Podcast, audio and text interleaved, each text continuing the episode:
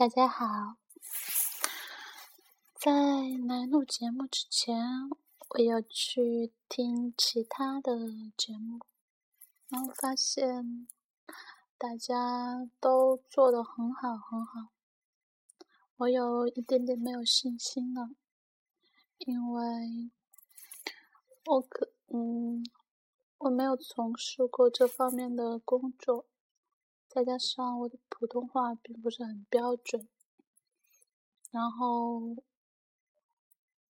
我可能有紧张，嗯，反正一些因素导致我并没有能很好的为大家做好的节目，但是我还是希望可以继续。所以我需要大家的支持，希望大家可以喜欢我，喜欢我给大家朗读的散文，希望大家喜欢《远风采尘》。那现在我继续给大家念《远风采尘》的第二章：成就光漠与寒冷冰原。当雾气萦绕过去，浅灰色的雨下，混合着梦想和年少的气体缓慢蒸腾。在随后的岁月里，墨水和纸张被吹散进辽阔的苍穹。年少时壮阔锋利的蓝天，并不是每一个人都会有机会。重新站在当初的十字路口，有时候走在路上会觉得突然的疲惫，身体里疲倦的讯号像是午夜空旷无人。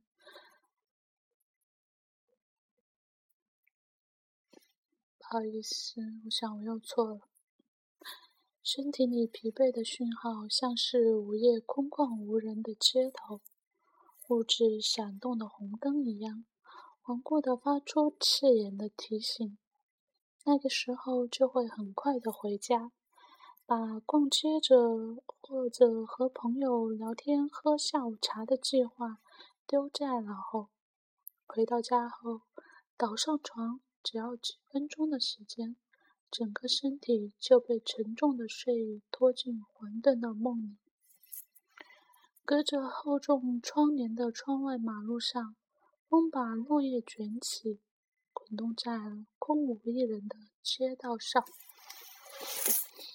上海沉重压抑的冬天，有人把晾晒了整整一周才最后烘干的被子收进阳台。在几天后到来的那场寒雨里，夹杂着雪花落在了每一个没有。撑伞的行人的头发上，但是这并不是一开始记忆里的上海的冬天。这些年来的生活，每天繁忙的工作结束之后，会出发前往机场，助理帮我办理好登机手续，然后叫醒在后座睡觉的我登上飞机，开始渐渐习惯起来的夜航航班。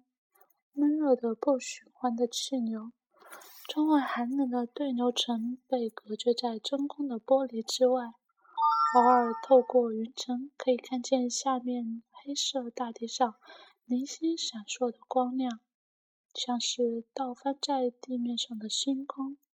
云层被一些月光和星光打亮，变成缓缓飘动的银河。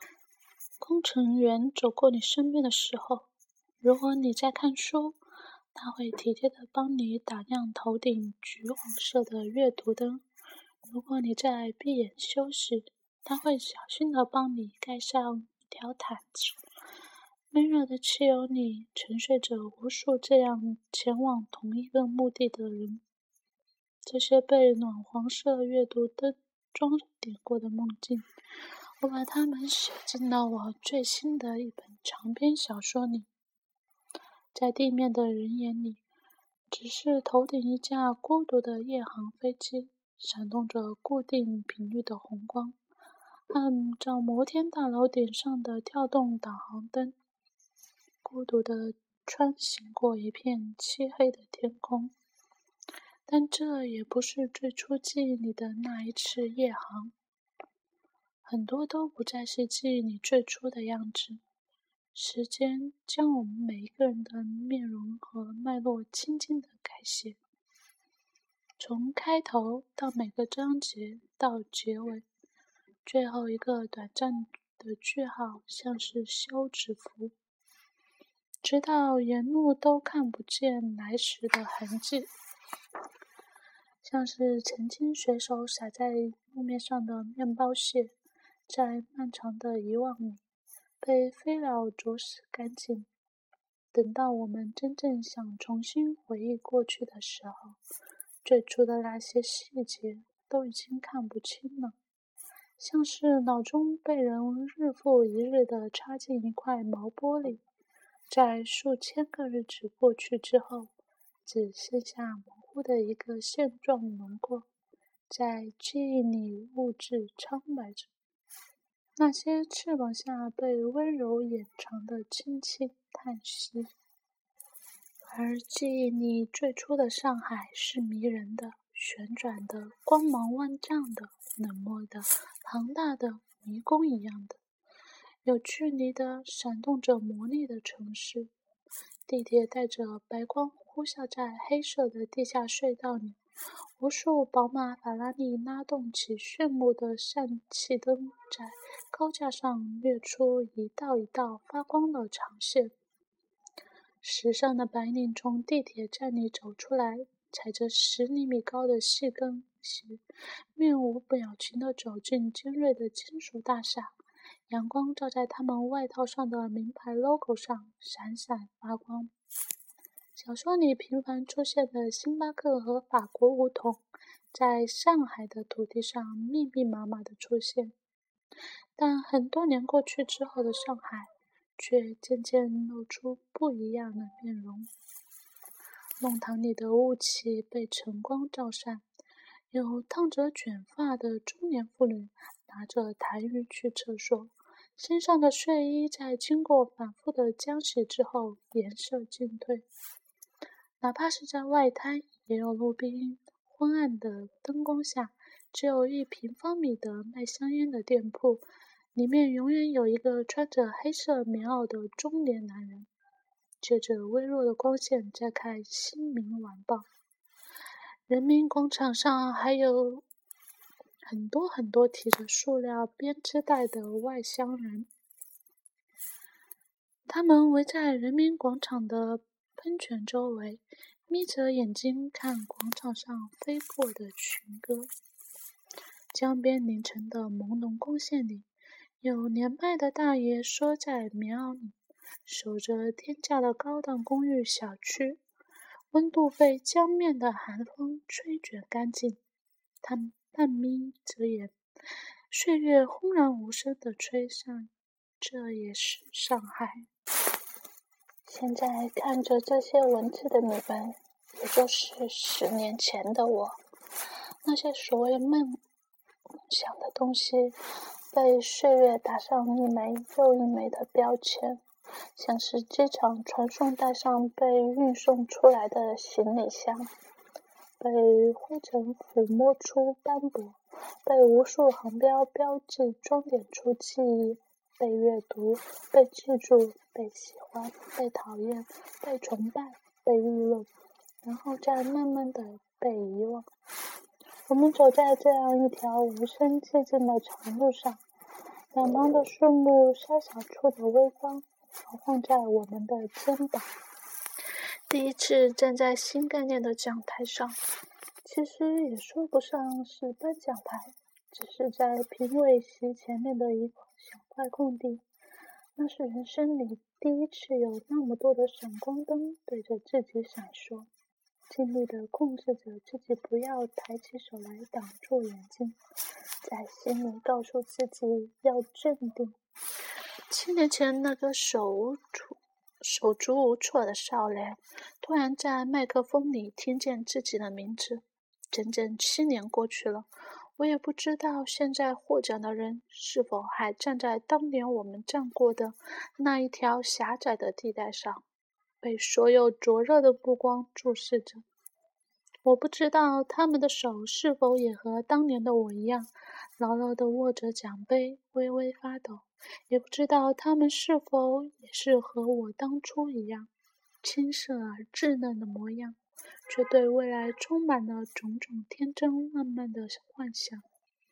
他们谈起理想的时候，脸上是否有和我一样灿烂的光芒？这些都无从知晓。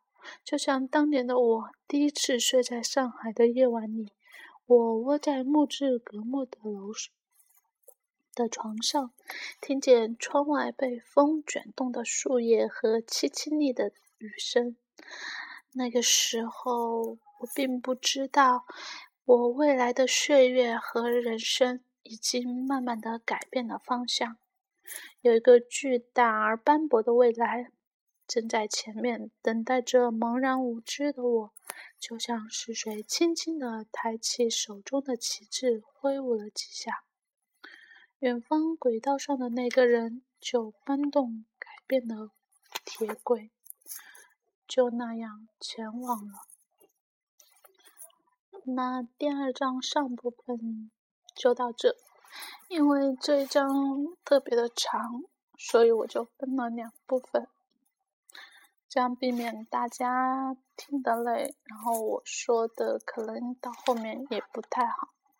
虽然我可能本身一直也说的不太好。嗯，我想会努力的练好我的普通话，然后给大家最好的声音，给这一篇散文最好的诠释。因为我真的很喜欢，我也很喜欢这样一边跟大家读，然后一边欣赏这篇文章。所以我并没有提前的去预习，去把它读得很熟，然后再来跟大家念。因为我喜欢那种和大家一起分享、一起来旅行这一本散文。就是谁说过，每一次阅读其实就是一次旅行。我觉得，如果已经旅行过了，我没有意思再去一遍，所以我想和大家踏上这个全新的旅程。嗯，所以我可能在朗读的时候，很多地方就会出现出，我想我会尽量的去避免。那么这个同时，我朗读的语速会比较慢，因为我要。看清这一句之后再去读出来，所以我会比平常电台的主持人要说的缓慢一些。那么今天我们就结束到这里，祝大家每天都有一个好的心情。谢谢大家。